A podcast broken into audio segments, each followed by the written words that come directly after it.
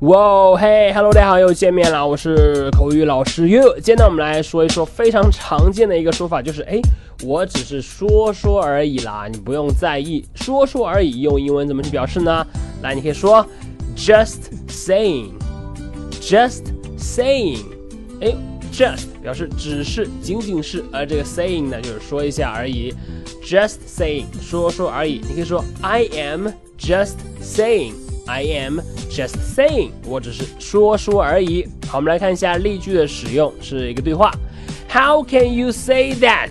你怎么能那么说我呢？你怎么能那么说呢？Oh, hey, sorry, I'm just saying。哦，不好意思，对不起，我只是说说而已，不好意思。再来一遍。How can you say that? Hey, sorry, I'm just saying. OK。